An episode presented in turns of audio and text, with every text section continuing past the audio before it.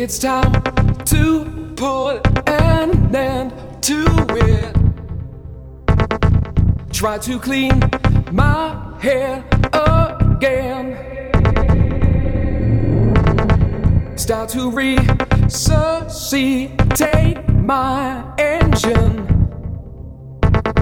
Try to walk back where I ran. keep control